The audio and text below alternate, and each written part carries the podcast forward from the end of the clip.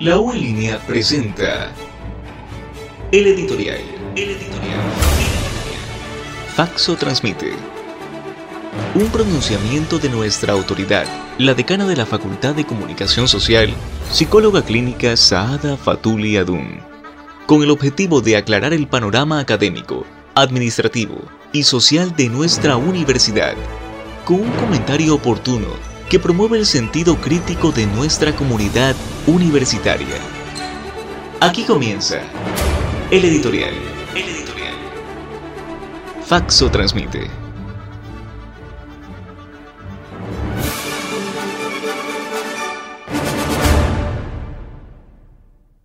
Una decisión real se mide por el hecho de que has tomado una nueva acción.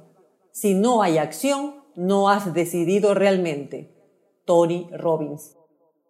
El lunes pasado, el Consejo Superior de la Universidad de Guayaquil hizo pública la convocatoria para elegir a las máximas autoridades de la UG, teniendo como respaldo y aprobación al COE cantonal en virtud de la planificación muy bien estructurada y de las garantías absolutas que se cumplirían con todos los protocolos de bioseguridad.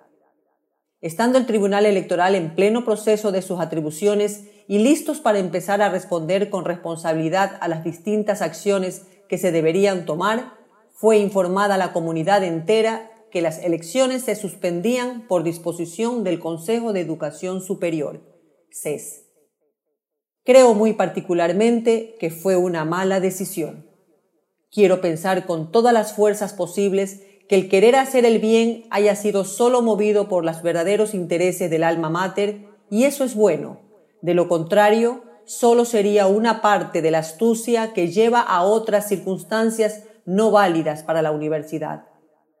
Nosotros como autoridades de la Universidad de Guayaquil, al igual que muchas otras, somos proclives a ganarnos el odio por obrar bien, pero asimismo por obrar mal. Avanzamos por la vida asumiendo responsabilidades y debemos tener muy claro que lo que expresamos con nuestras conductas dependerá de la clase de pensamientos que más nos dominen. La postergación de este proceso implica obligatoriamente la prórroga de todas las autoridades hasta que el CES determine nuevas acciones. Seremos responsables de lo que decimos, pero también de lo que no decimos. Debemos también decidir continuar trabajando como se lo venía haciendo, apoyando frontalmente la labor de los miembros IFI y defendiendo su postura de legítima acción y labor por ella. Decidamos para que superemos el miedo a arrepentirnos. Elijamos lo mejor para ella. Planteemos la necesidad de continuar por el camino de la transparencia y excelencia y conocemos nuestros valores por eso no nos será difícil tomar la mejor decisión. Hicimos una planificación a largo plazo pensando en el futuro de las decisiones presentes. No nos detengamos a analizar demasiado, no sea que por la demora esta decisión correcta se convierta en incorrecta. La CIFI, contra todo pronóstico, lo ha hecho bien, lo hizo muy bien, y con ellos los 17 decanos unidos en una sola unidad, batallando contra la desidia, la incredulidad, la politiquería, la perfidia, la corrupción y hasta contra la pandemia.